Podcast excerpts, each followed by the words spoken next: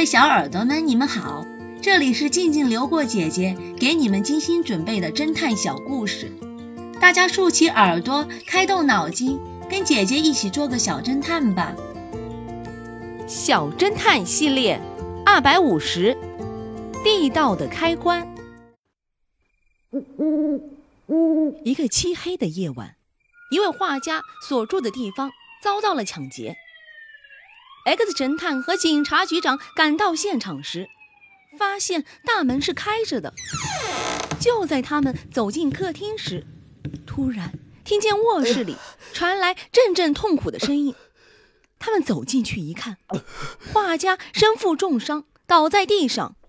画家忍痛发出微弱的声音说道：“哇，哇，地道。”右手指着床底。示意通往地道的方向。X 神探和警察局长随着他指引的方向，发现有一块板子，判断下面可能有地道，而犯罪人员可能是从这里逃出去的。但是，X 神探和警察局长却没有找到这个地道的开关。就在这个时候，画家用微弱的声音，很吃力地说着。开关，先离了。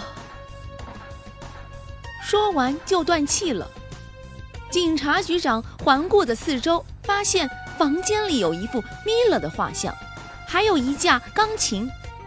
警察局长立即认定开关设在米勒的画像后面。可是，他们将画像掀开后，却没有找到开关。X 神探灵机一动，来，我们来试试这个吧。找出了开关所在的地方，并沿着地道一路追踪下去，终于抓到了罪犯。小侦探们，你们知道地道的开关设在哪里吗？下集告诉你们答案哦。一次蹩脚的英雄救美。